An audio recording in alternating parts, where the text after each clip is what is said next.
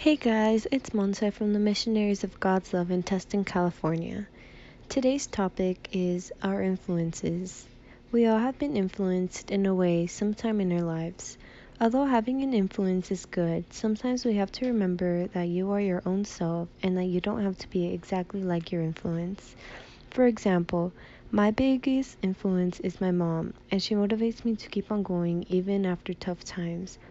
However, this does not mean that I'm going to be just like her. We are all unique, and God loves us no matter what. Take a moment today to thank your biggest influences. I hope you, I hope you guys have a blissful day. Bye.